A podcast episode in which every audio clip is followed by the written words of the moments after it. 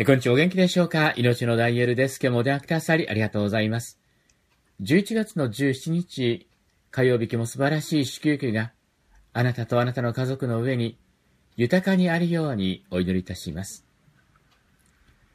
聖書の中に苦しみにあったことは私に良いことです。これによって私はあなたの掟を学ぶことができましたと記されています。これは詩編の第119編の71節の言葉、口語訳聖書でお読みしました。苦しみ、経験されたことありますか？今、その苦しみの中を通っているっていう方もいらっしゃるかもしれませんね。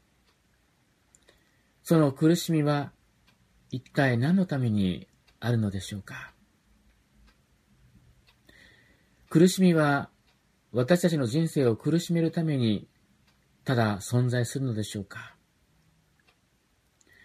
今日の聖書を見てみますと、この聖書の作者は、苦しみにあったことは私に良いことです。と言っているのを見ます。なぜ苦しみが良いことなのでしょうか？なぜ苦しみは彼にとって幸いだったのでしょうか？私たちはこの点に注目するべきだと思いますね。それは、この苦しみというのは、きちんと意味があるんだということです。単に私たちの人生を苦しめるだけのものではなく、それは私たちの人生には益になるもの、プラスになるものなのだということなのです。この聖書の作者も苦しみを通して何かを学びました。それは神様の掟というものを学んだっていうんです。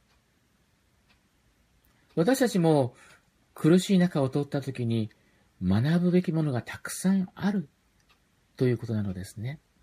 ですから、ああ、苦しい、大変、もうダメだ、そういったことじゃなくて、神様がそこに用意された学ぶべきものを私たちは発見することが必要なのだと思いますね。